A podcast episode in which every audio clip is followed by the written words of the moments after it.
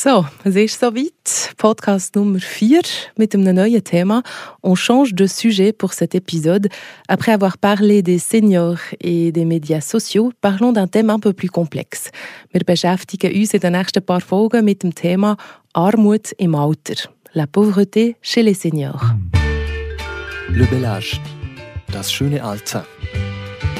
Un podcast présenté par la résidence au lac.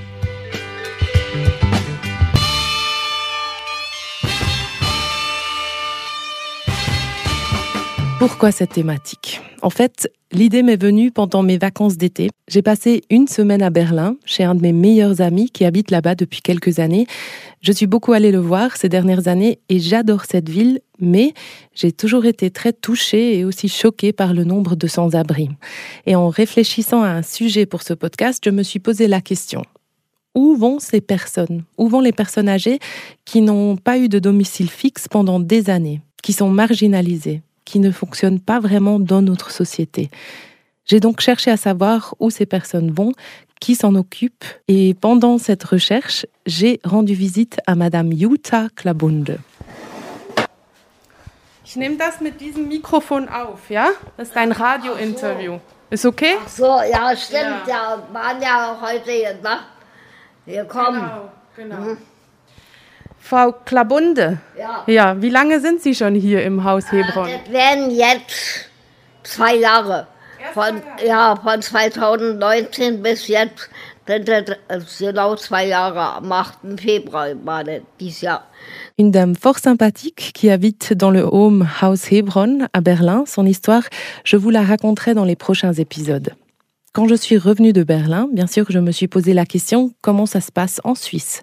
Combien de personnes âgées sont pauvres? À partir de quand est-on considéré comme pauvre en Suisse? Pour répondre à ces questions, j'ai fait rendez-vous avec une assistante sociale de la Prosenectute à Bienne. Alors tout d'abord, bonjour.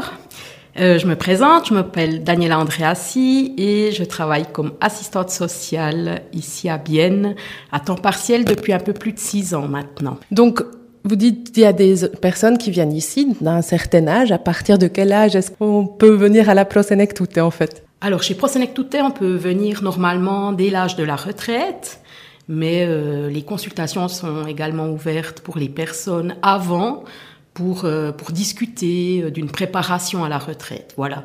Mais en règle générale, ce sont plutôt des retraités qui, qui viennent chez nous et, et qui, qui déposent leurs problèmes, si on veut. Ils viennent avec quoi comme problème? Il n'y a pas juste des gens euh, qui ont des problèmes d'argent, je pense. Alors ça peut être toutes sortes de problèmes, que ce soit des problèmes au niveau des logements, au niveau euh, de leur caisse maladie, mais je, je, dois quand même avouer que la plupart des problèmes euh, qu'on rencontre sont, sont, des problèmes financiers.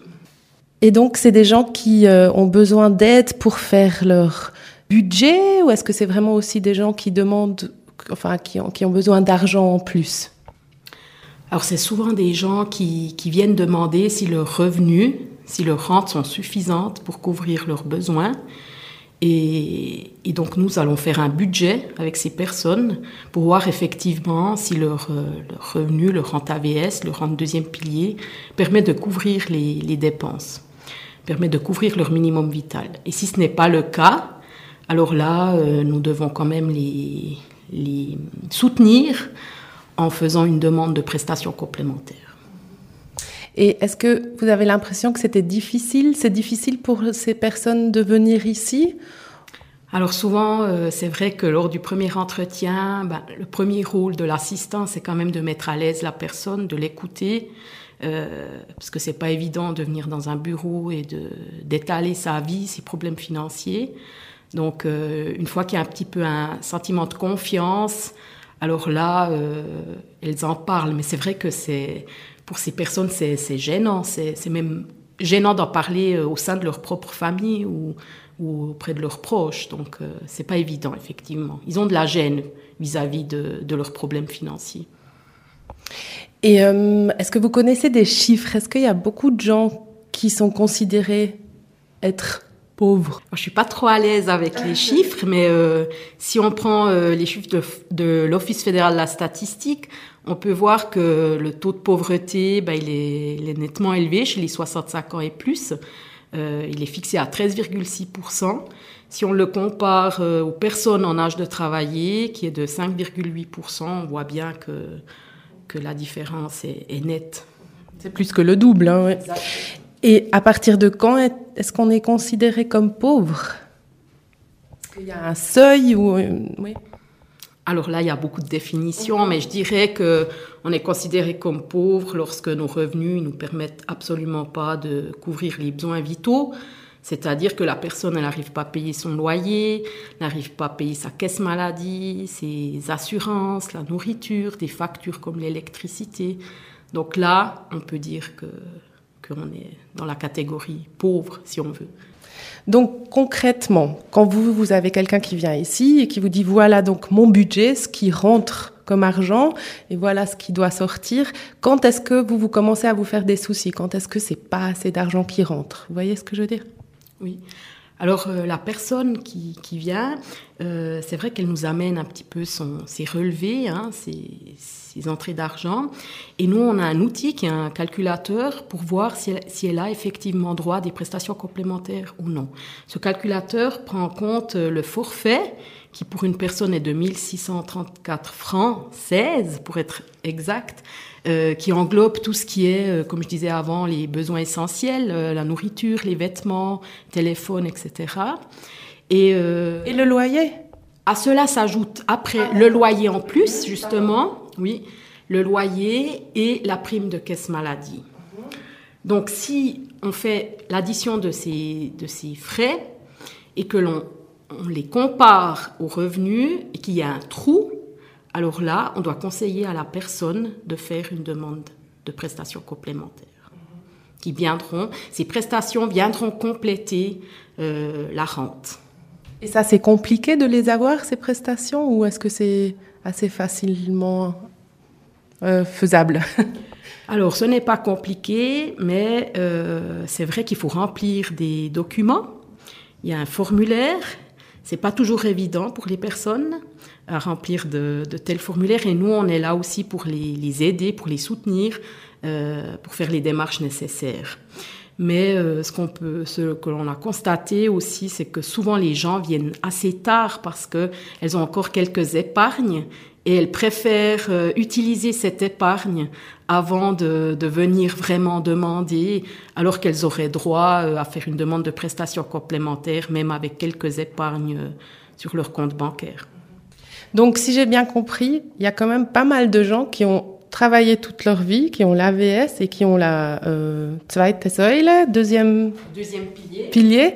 J'imagine pas le troisième, mais qu'avec la AVS et le deuxième pilier, ils arrivent quand même pas à se payer de quoi ils ont besoin euh, après, enfin à 65 ans, quoi.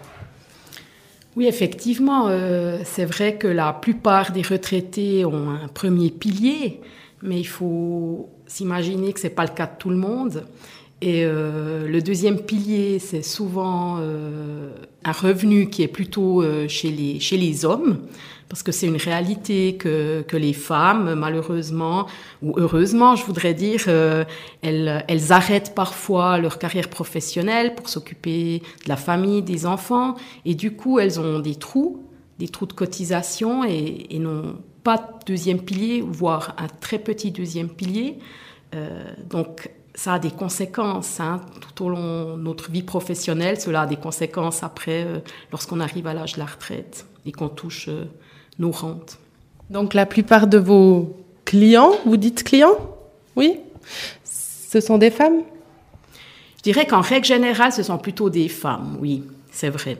Euh, d'une part parce que, bah, comme je disais avant, elles ont peut-être moins travaillé que, que leurs époux ou, que, les, que les hommes, mais également euh, c'est une réalité, il y a aussi beaucoup plus de femmes veuves, donc euh, notre clientèle, elle est aussi composée principalement de, de, femmes, oui, c'est vrai. Et c'est plutôt des gens qui, qui sont seuls, donc vous dites, il y a, il y a beaucoup aussi des couples qui ont des problèmes. Alors des couples peuvent également rencontrer des, des problèmes, ça c'est clair. Hein. Euh, tout dépend de, leur carrière professionnelle. Euh, faut pas oublier qu'on parle de pauvreté, mais euh, il y a quand même des différences au sein de la population. Euh, il y, y, a des personnes âgées qui sont à l'âge de la retraite et qui sont très à l'aise financièrement. Ça, ça c'est aussi, faut le dire. Hein. Et ces personnes-là qui viennent chez nous, c'est peut-être pour parler d'autres thèmes. Mais, mais c'est vrai que la plupart, je dirais plutôt des personnes seules, plus que des couples.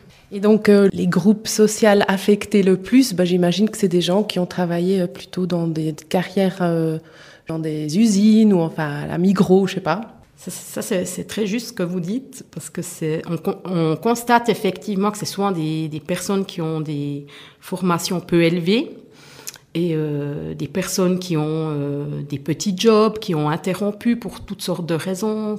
Cela peut être aussi dû à la maladie. Donc euh, c'est vrai qu'on peut dire que les, les, personnes qui ont un niveau de formation peu élevé se retrouvent un peu plus dans la catégorie des, des personnes qui sont pauvres.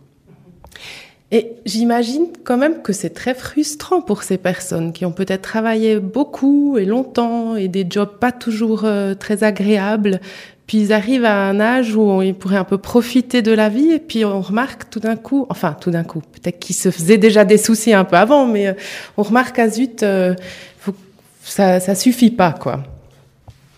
Oui, c'est frustrant parce que ils ont quand même certains ont travaillé toute leur vie et, ils, ont, ils espèrent arriver à l'âge de la retraite et ben, profiter un petit peu des années qui vont suivre et, devoir compter euh, chaque fin de mois leur argent, euh, de se priver, de ne pas pouvoir se payer des vacances. Euh, je ne parle pas de choses luxueuses, hein, vraiment d'aller manger au restaurant une fois. ça, ça doit être frustrant effectivement pour ces personnes qui ne peuvent pas. Qui peuvent pas. Vous vous les suivez, donc vous leur proposez de l'aide pour tout le budget et tout, mais est-ce que vous êtes aussi un peu psychologue des fois? Alors, je ne sais pas si, si on est psychologue, mais je dirais que on constate que ces gens ont vraiment euh, des besoins d'être entendus.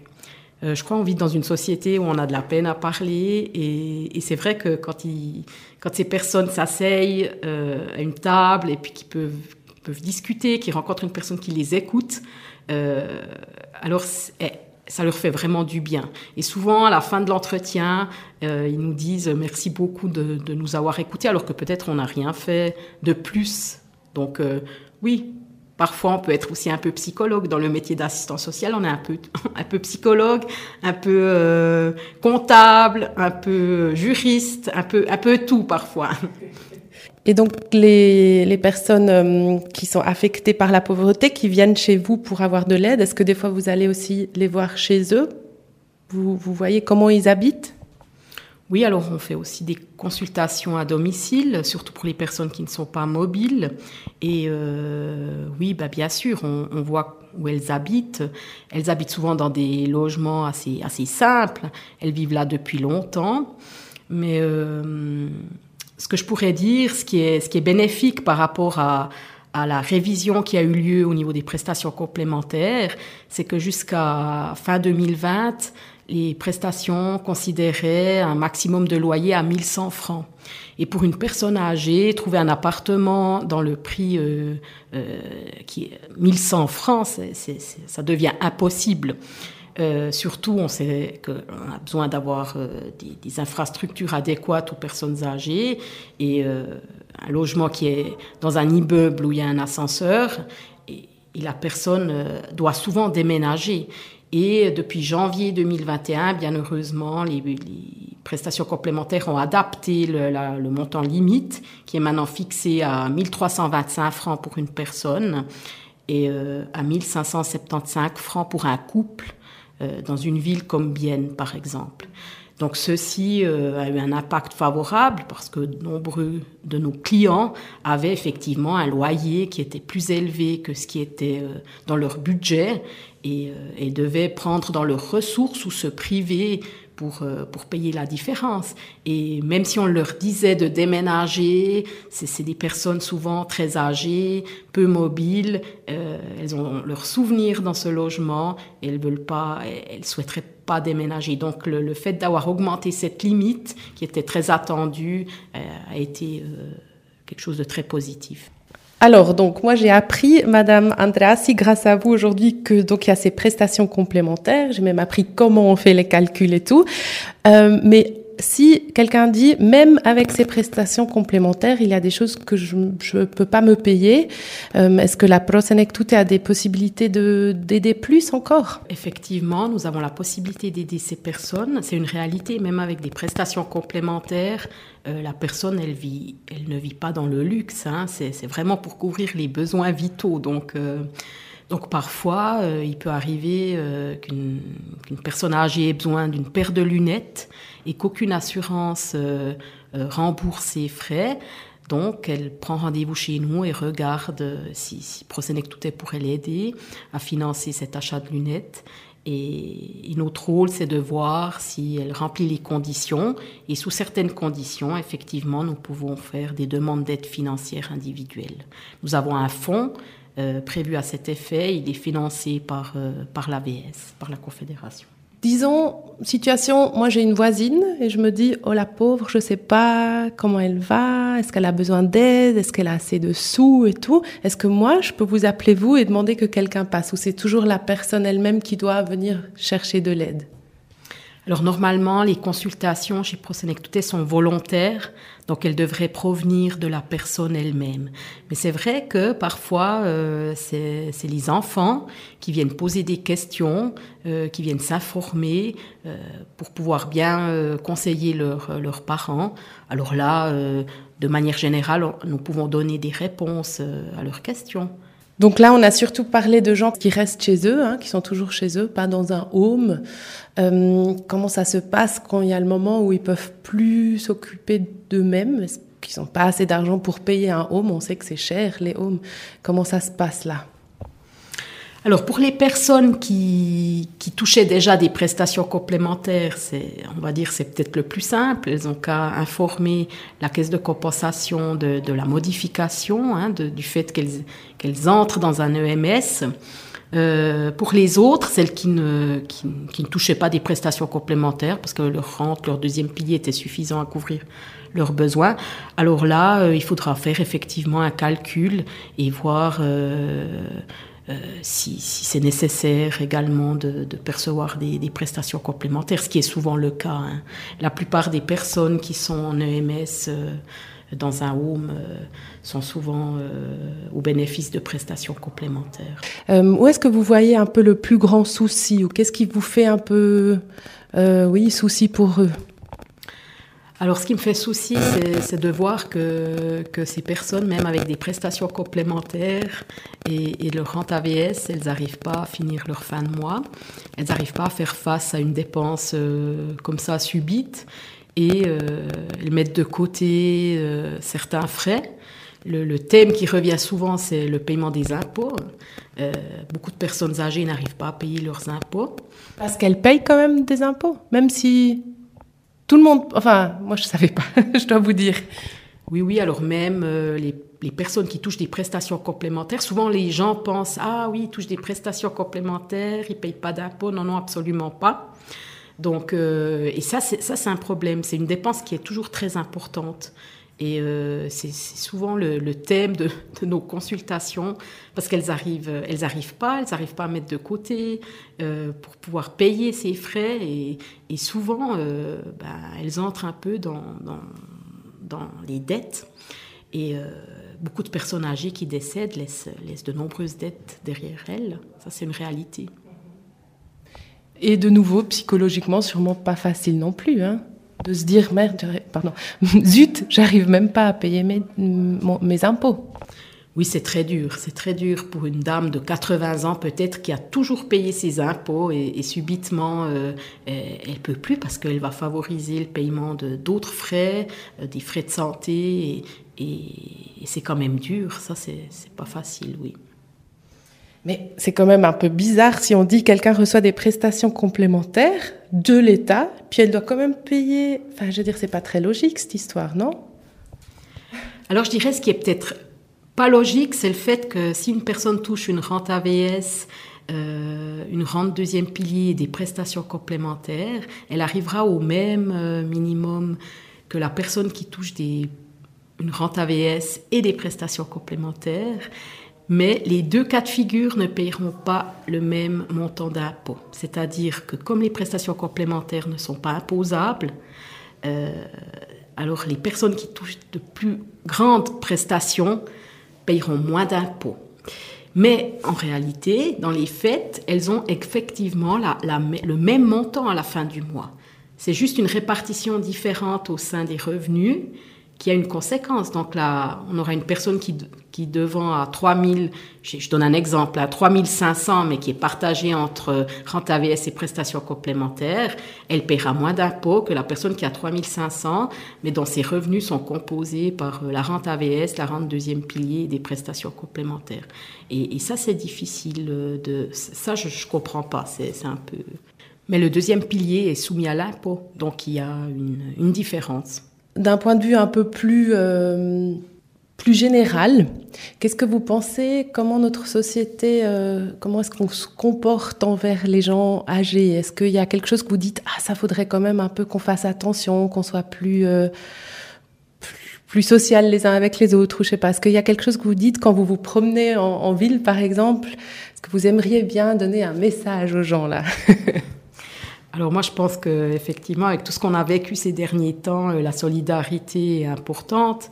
C'est vrai que hum, je, souhaiterais fortement que qu'à l'avenir, on, soit toujours plus solidaire vis-à-vis de, ces personnes, parce qu'un jour, on, sera également euh, dans cette catégorie d'âge. Et euh, je, vois d'un bon œil le développement de bénévoles de, bénévolat parce qu'il ne faut pas oublier que, ces personnes ont, besoin euh, parfois juste d'être euh, en compagnie de quelqu'un. Donc euh, heureusement, ces offres sont déjà là, mais à l'avenir, j'imagine bien que ce serait favorable un développement dans, dans ce sens-là. Daniela Andreassi, assistante sociale à la Prosenectute à Bienne. Il me semble donc que notre système de soutien fonctionne pas mal en Suisse. Par contre, cela me brise vraiment le cœur de me dire qu'il y a des personnes qui ont travaillé toute leur vie et quand même elles doivent se faire des soucis d'argent à l'âge de la pension. Pour notre prochain épisode, nous allons donc, comme promis, à Berlin.